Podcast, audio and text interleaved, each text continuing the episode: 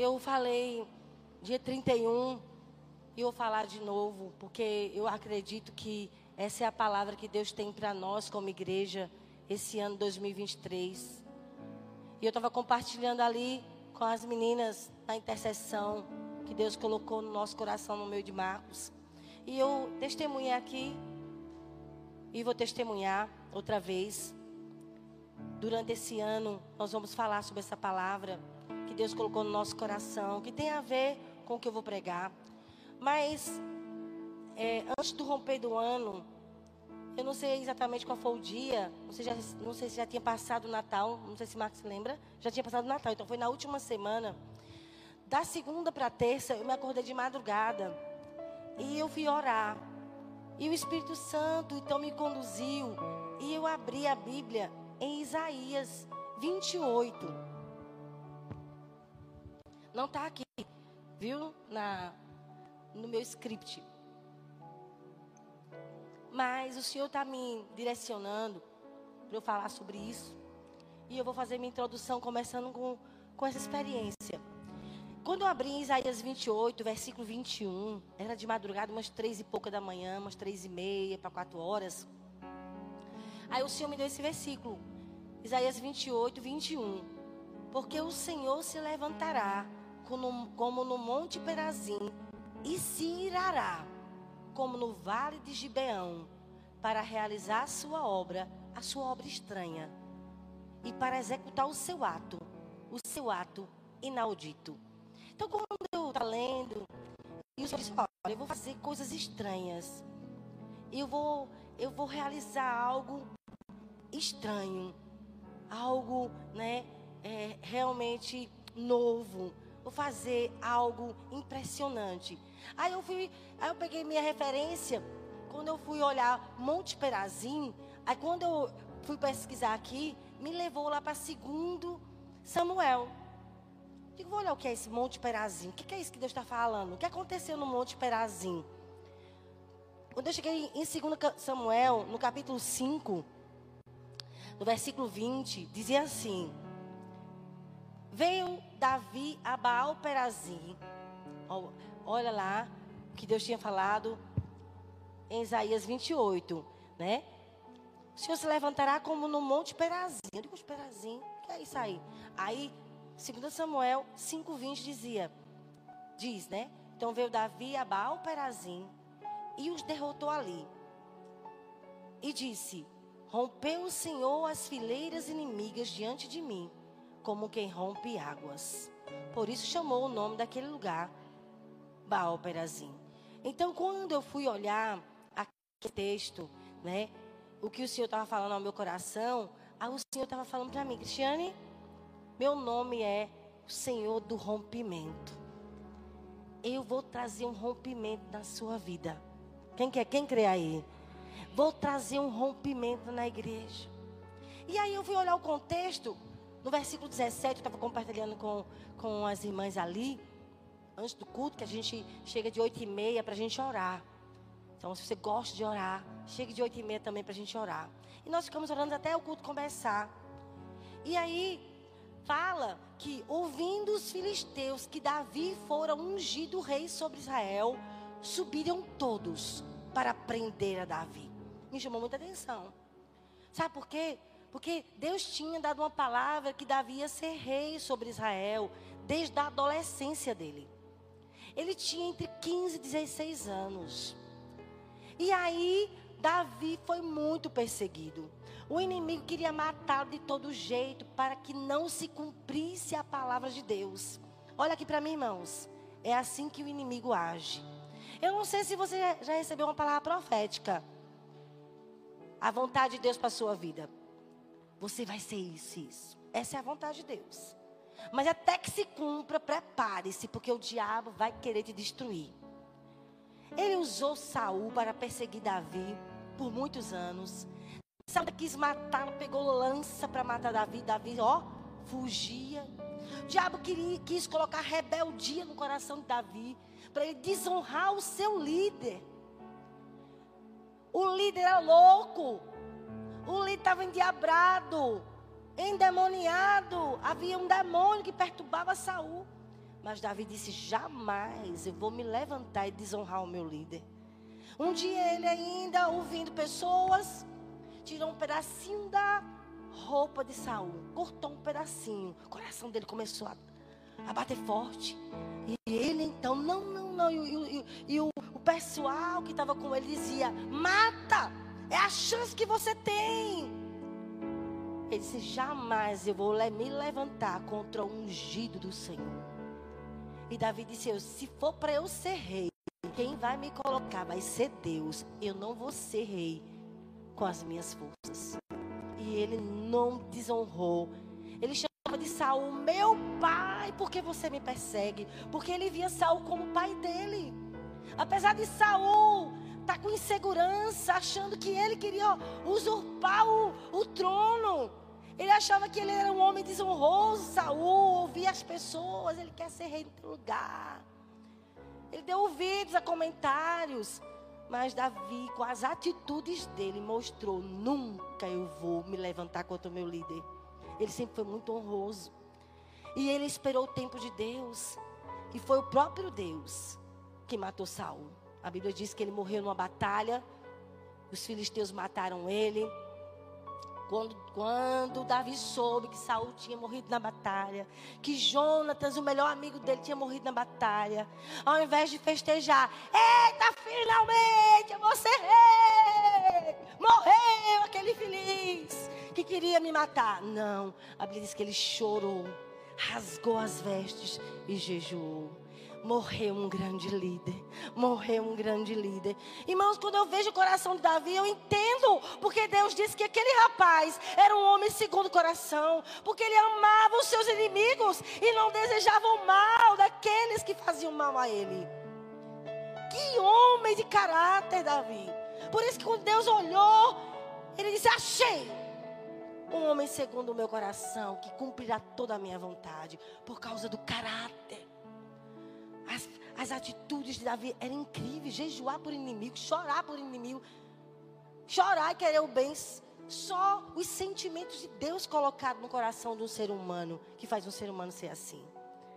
E aí, Deus mesmo foi estabelecido e estabeleceu ele como rei. Quando os filhos teus souberam que ele foi colocado rei, se levantaram e subiram para prender a Davi. Eu quero te falar uma coisa. O diabo não desiste de nos destruir. Ele quer roubar o nosso chamado de todo jeito. Ele quer que você tenha atitudes erradas, porque se você tiver atitudes erradas, você perdeu o chamado. Perdeu a autoridade. Se você se levanta contra a autoridade, você perdeu a autoridade. Se você é rebelde, você perdeu a autoridade. Se você andar nos seus próprios caminhos, está perdido. Então ele fez de tudo para Davi pecar contra Deus. Davi não pegou contra Deus, foi fiel, maltratado, mas soube honrar e esperar. E Deus estabeleceu. Mas quando Deus estabeleceu, os inimigos, o quê? A palavra foi cumprida na vida dele. Ele, ele agora é rei sobre todos Israel. Não. Subir então, nós vamos pe pegar esse rapaz. Ele não vai subir, não. Ele não vai ser rei, não.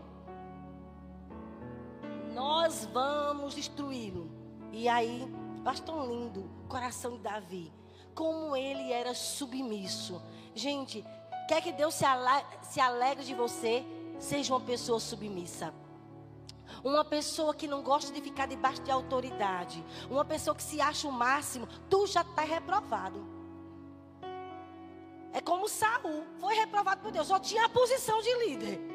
Ele tinha uma posição, mas era reprovado por Deus. Não tinha mais presença de Deus por causa do coração rebelde. E aí, Davi, sempre esperando em Deus. Não, Deus, eu quero ouvir o Senhor. Só vou fazer as coisas que o Senhor falar comigo. Não faço nada antes de te ouvir. E aí, quando ele soube que os inimigos tinham saído para matar ele, para prender ele, ele foi orar. Versículo 19 diz: Davi consultou ao Senhor, dizendo: Subirei contra os filisteus? Entregarmos as nas mãos? Respondeu o Senhor: Sobe, porque certamente entregarei os filisteus nas tuas mãos. Então veio Davi a Baal Perazim e os derrotou ali. E ele disse: Rompeu o Senhor.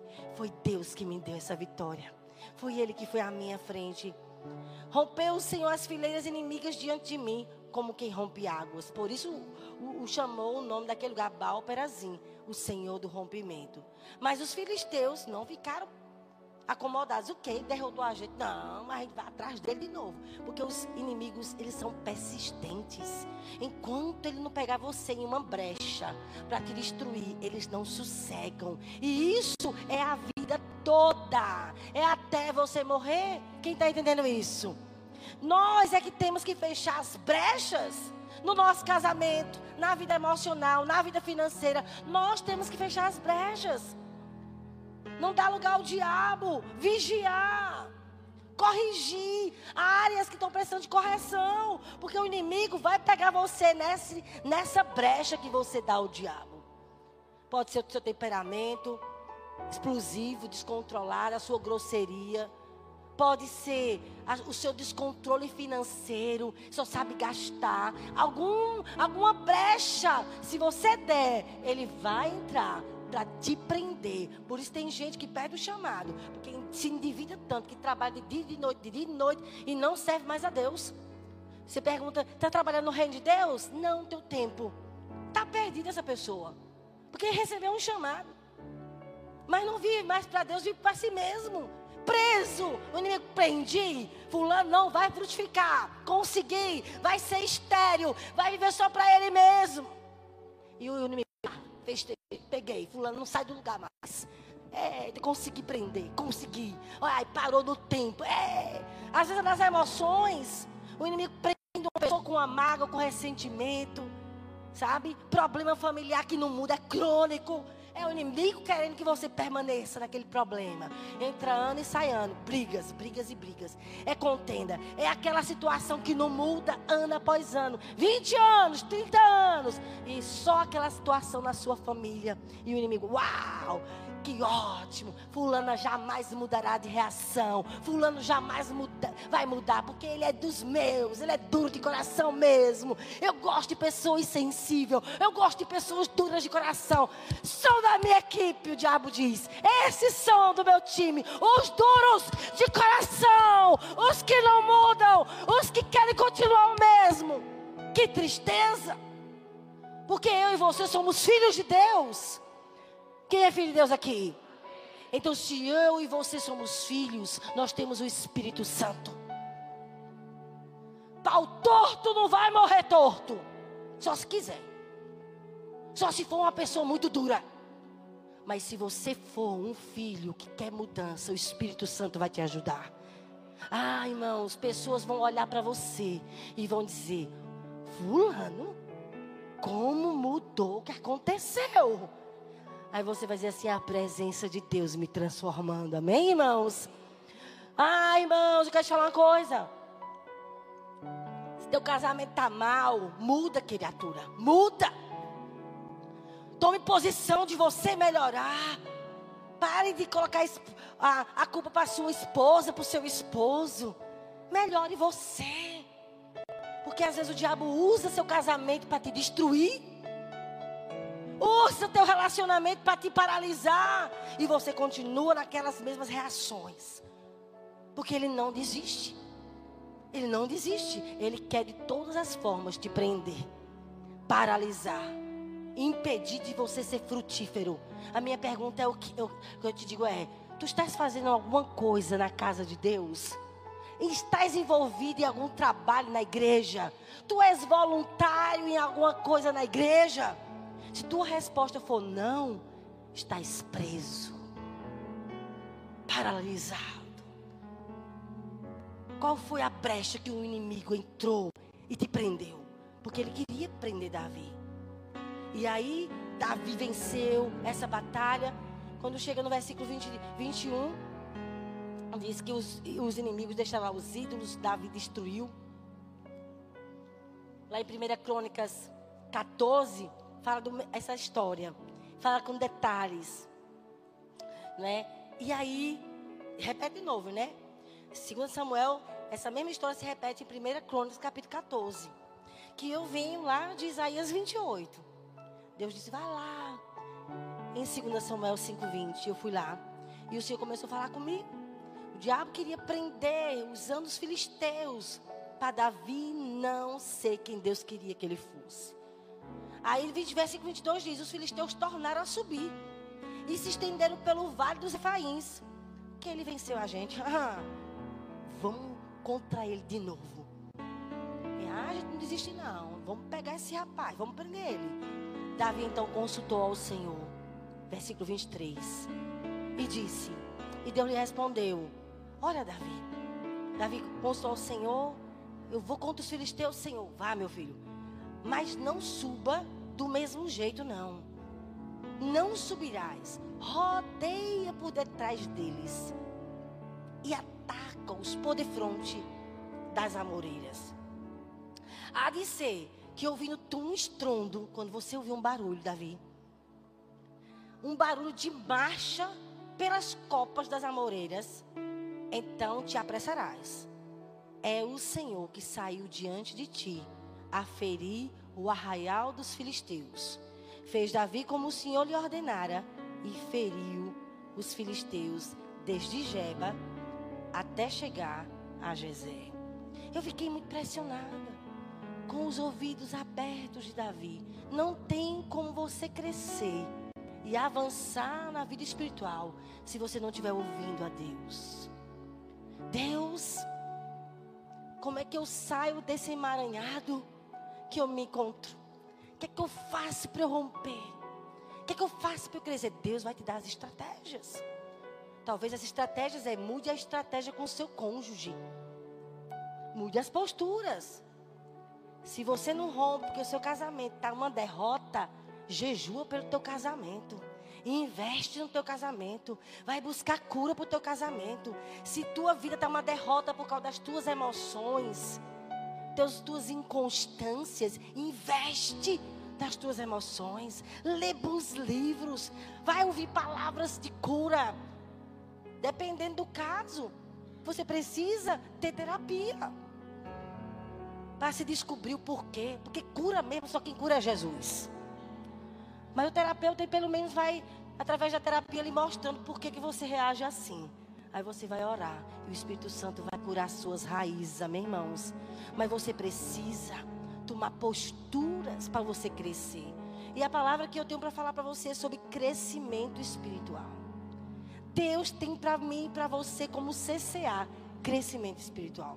Então, quando Deus estava falando comigo de madrugada, aí nós estávamos aqui no Tadel, no Acho que foi o último Tadel do ano, Marcos, foi? Foi o penúltimo? Tu te lembra? Se foi o último? O penúltimo? Ou foi o último Tadel? Aí Marcos estava conversando com os, com os nossos supervisores e aí ele leu em Miqueias. Quando Marcos leu Miqueias 2,13, meus ouvidos se abriram. Marcos leu esse versículo. Subirá diante deles o que abre caminho. Eles romperão. Quando eu ouvi essa palavra, eles romperão. Uau! 2 Samuel 5,20. Deus do rompimento.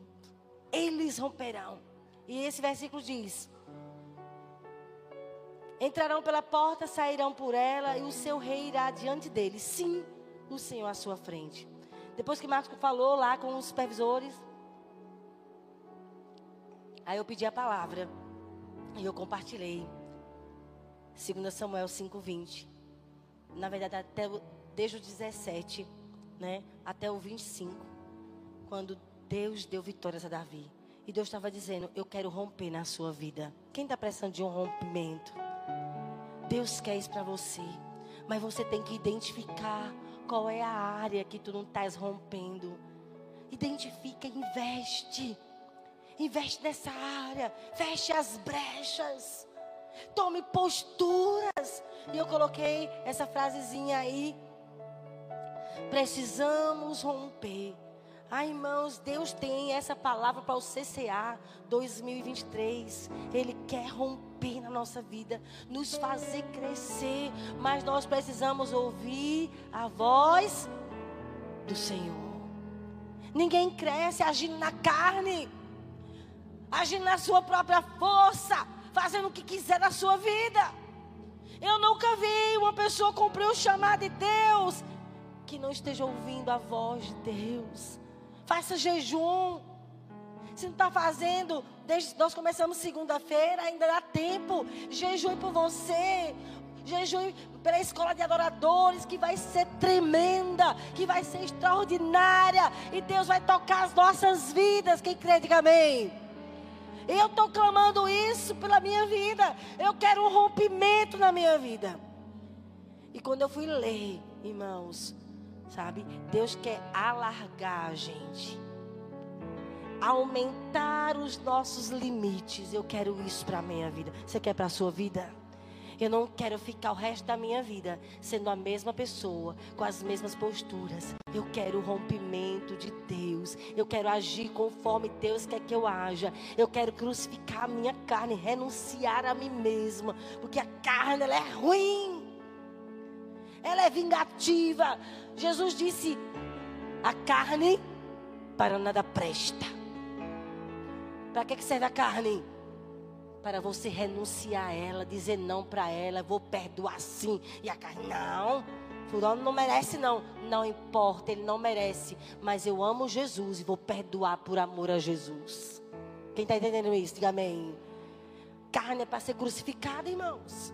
E aí eu, eu comecei a falar, logicamente, irmãos, que eu não falei isso terça-feira. Isso é novinho para você. Veio do céu para você nessa manhã. Vou trazer. Então Deus quer que eu e você rompa. E eu li esse texto, irmãos. Coloca aí o texto. São segredos que Deus nos dá como romper.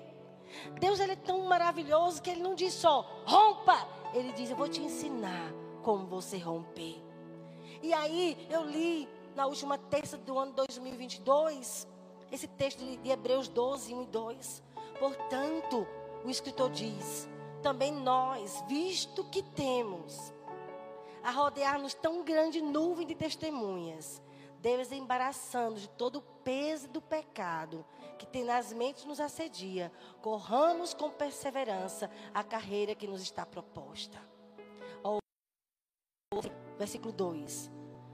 Hebreus 12, 1 e 2. Ali o versículo 1, agora o versículo 2. Olhando firmemente para o autor e consumador da fé, Jesus, qual, em troca da alegria que lhe estava proposta, suportou a cruz, não fazendo caso da ignomínia, está sentado à destra do trono de Deus.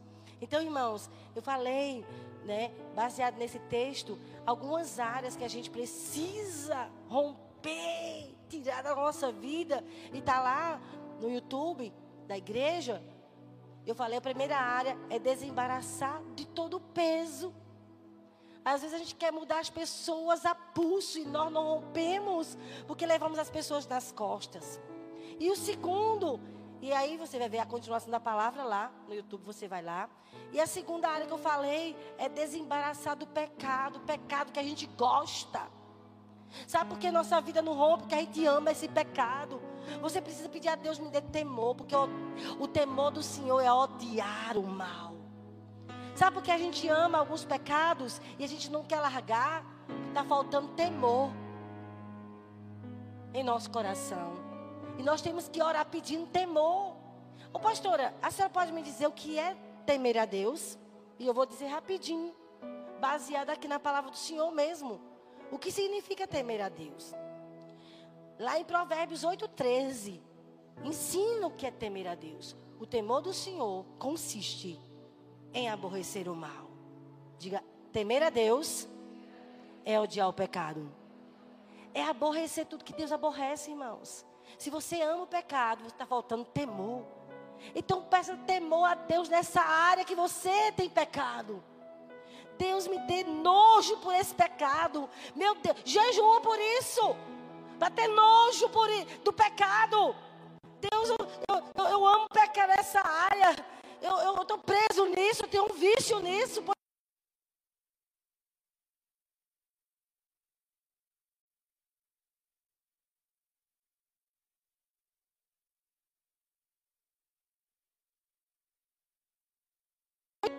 Nós precisamos pedir a Deus temor. Quem está entendendo, diga amém. Ore por isso. Também preguei sobre isso. Mas hoje, se eu falar sobre esse assunto, na próxima vez que eu pregar, eu vou continuar essa palavra. Se você quer um romper na sua vida, além de desembaraçar dos pesos que você carrega, que às vezes você está pesado. Eu me lembro, irmãos, de uma vez que eu fui orar, lá embaixo, quando a gente era do pau pombo, estava lá, com um peso tão grande. Eu estava orando por uma pessoa. E eu cheguei na igreja tão acabada. Porque a pessoa não mudava, era uma pessoa difícil de lidar. E eu fui orar. E eu estava lá destruída, sem força nem para adorar. Deus, somos fulano, Senhor. Aí quando eu olhei na igreja, estava eu e uma irmãzinha. Era Águida, na época. E ela estava adorando. Aí o Espírito Santo falou para mim: levante os olhos, olhe para ela. Aí eu olhei. Ela está me adorando, Cristiano. Olha como ela está leve. Me adore mais. Me entregue a mim essa pessoa. Tome. Faça com que eu ocupe o um lugar meu na vida dela. Você não é a salvadora dela. Você não tem poder para mudar ela. Eu tenho. Você está ocupando o meu papel. Ai, meu Deus, pois toma agora todo o peso. Irmão, sai de lá tão leve, parece que tinha saído uma tonelada. Então, às vezes, são pesos que a gente carrega. E, às vezes, a gente não está rompendo porque a gente está apegado a pecados. E a gente precisa jejuar e pedir temor. Mas eu quero falar rapidinho sobre perseverança. Se tu quer romper, precisa ser uma pessoa que tem perseverança. Hebreus 10, 36, coloque aí. Com efeito, tendes necessidade de perseverança, para que, havendo feito a vontade de Deus, alcanceis a promessa. Sabe, irmãos, nós precisamos ter perseverança. Se você quer avançar e romper, você precisa ser uma pessoa constante, não uma pessoa de momento. Que aqui está maravilhoso, quando chega em casa chega péssimo. Deus, eu vou a partir de hoje ler a Bíblia. Inclusive, quero te animar. Nós vamos entregar aqui na igreja um, um plano de leitura para você ler a Bíblia todo esse ano. Tenha constância na sua vida de jejum, no seu tempo a sós. Esteja sós com Deus. Esteja lá buscando o Senhor. Todos os dias, todos os dias, quando o dia for mal, ruim, continua lá, perseverando, buscando. Porque quando a gente persevera, a gente alcança o propósito de Deus. Como é que Deus vai contar com uma, uma pessoa que é inconstante hoje? Pode, pode contar comigo. Aí amanhã está péssimo. Não, vou não. Vou não. Não quero. Não me envolvo. Não coloque meu nome. Uma pessoa inconstante. Você não vai romper nunca. Ore por essa área de constância na sua vida. Peça a Deus firmeza, amém, irmãos? Uma pessoa fiel é firme e constante. E Deus disse: Eu procuro os fiéis da terra. Eu procuro gente que eu posso contar. Constante. Se eu não me engano, é o Salmo 101, versículo 6. Deus procura gente fiel, constante. Ore por essa área. Você precisa ser uma pessoa que permanece com vontade ou sem vontade, está na sua célula, está mal. Olhe por mim, meu discipulador, vamos jejuar junto, estou precisando de ajuda. Vai se arrastando, mas vai. Não falte os cultos. Vem se arrastando, mas vem. Quando chegar aqui, a presença do Senhor toca e você é liberto. Amém, irmãos? Mas você tem que vencer a você mesmo, vencer seus sentimentos, vencer a inconstância para você crescer. Tem gente que começa a vida espiritual. Gosto muito de novo convertido. Mas não é todo novo, novo convertido que rompe. Tem pessoas que elas se emocionam. Elas jejuam, oram, mas não permanecem. São instáveis. Não tem mais dedicação. Param, começa a escola ministerial e desiste de frequentar as aulas. Essa pessoa vai crescer, vai nada. É uma pessoa inconstante. Começa as coisas e, e nunca termina o que começa. Então você precisa ser uma pessoa constante. Paulo, ele corrigiu muito, fortemente, a igreja dos Gálatas, irmãos. Estava lendo aqui no jejum que a gente estava aqui na igreja. Paulo estava corrigindo. E Paulo diz assim, Gálatas capítulo 5, versículo 7.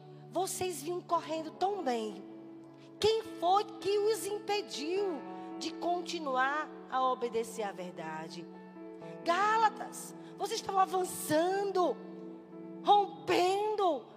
Estavam indo tão bem. Quem foi que os impediu de continuar avançando? O que aconteceu, irmãos? Que vocês paralisaram e pararam no tempo. Por que você está assim? Paulo dizendo aos Gálatas, capítulo 3, versículo 4. Será que vocês são tão insensatos que, tendo começado no espírito, agora querem se aperfeiçoar na carne? Será que vocês sofreram tantas coisas em vão? Se é que, na verdade, não foram em vão. Vocês começaram sendo espirituais e agora são carnais, crentes carnais. Ah, irmãos, nós temos que mudar na nossa casa, porque a carnalidade começa dentro de casa. As nossas reações com o nosso cônjuge, com nossos filhos.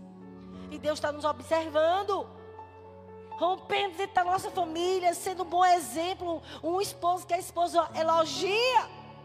Se tua esposa não te elogia, meu Deus, vai clamar a Deus.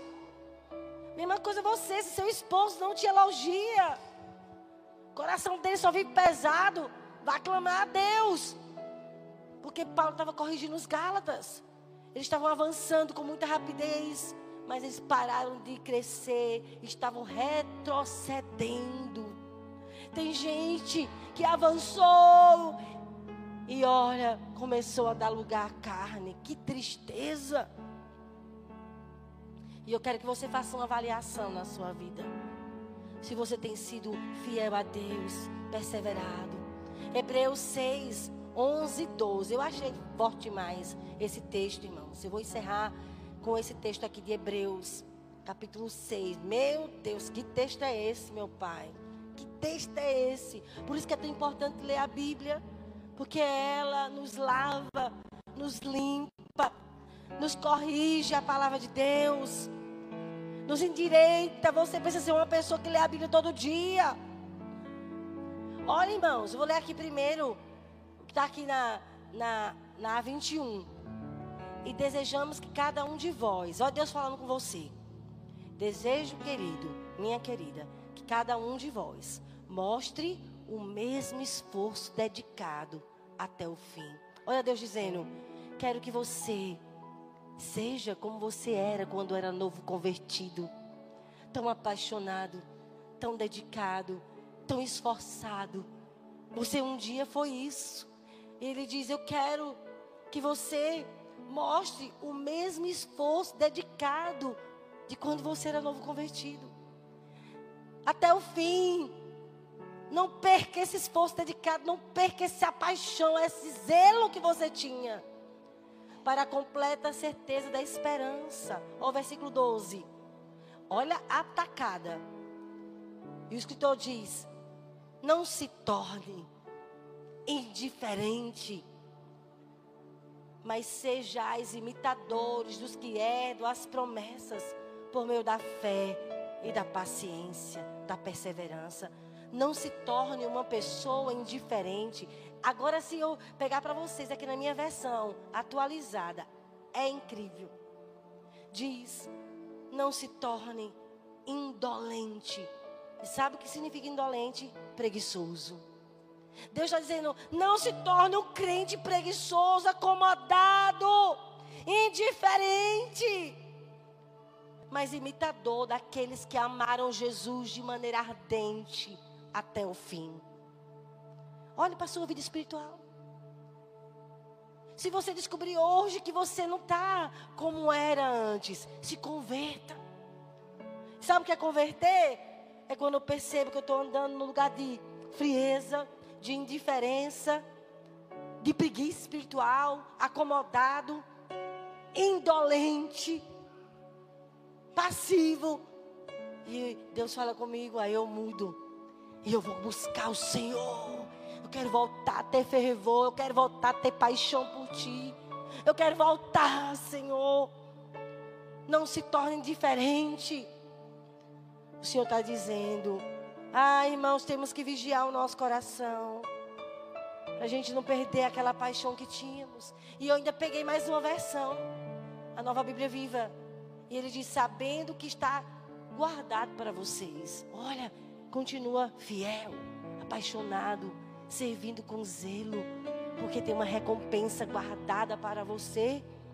Lá adiante, não se torne espiritualmente insensíveis e indiferentes, mas se, siga o exemplo daqueles que recebem tudo quanto Deus lhes prometeu, por causa do vigor da fé e da paciência, por causa do seu vigor. Gente, sua fé como está? A nossa fé precisa ter vigor. A nossa fé precisa estar acesa. A nossa fé precisa estar revigorada. Todo dia buscando a presença do Senhor. Então você vê em Hebreus capítulo 11. Você vê os heróis da fé.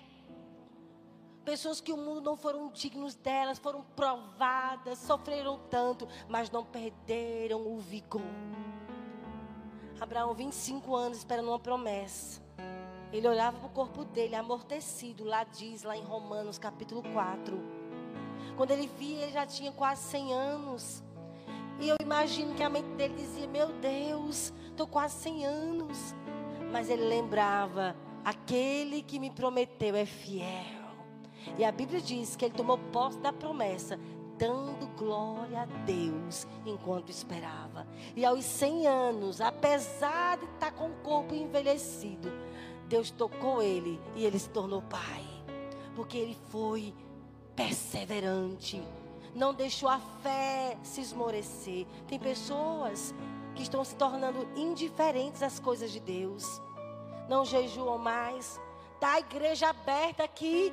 Você pode sair um seu horário de almoço e passar 20 minutos aqui, investindo na sua vida espiritual. Quantas vezes em Brasília eu almoçava com o Pai, com o Filho e com o Espírito Santo. Eu jejuava meu almoço. Para ficar minhas horas de almoço na igreja buscando a Deus. E você está fazendo o que pela sua vida espiritual?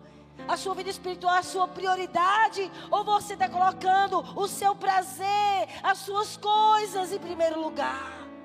Nós estamos no mês de primícias, irmãos. É para nós colocarmos Deus no lugar certo na nossa vida espiritual.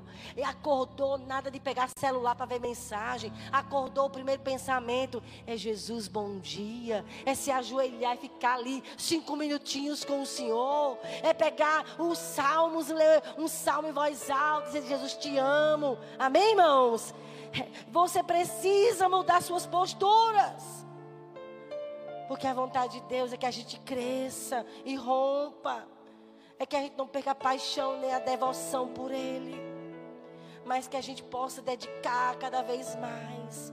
Porque tem pessoas que se cansaram de buscar o Senhor, não se dedicam mais como antes, nem tem tempo para Deus. Faz quanto tempo que você faz seu tempo com a Bíblia?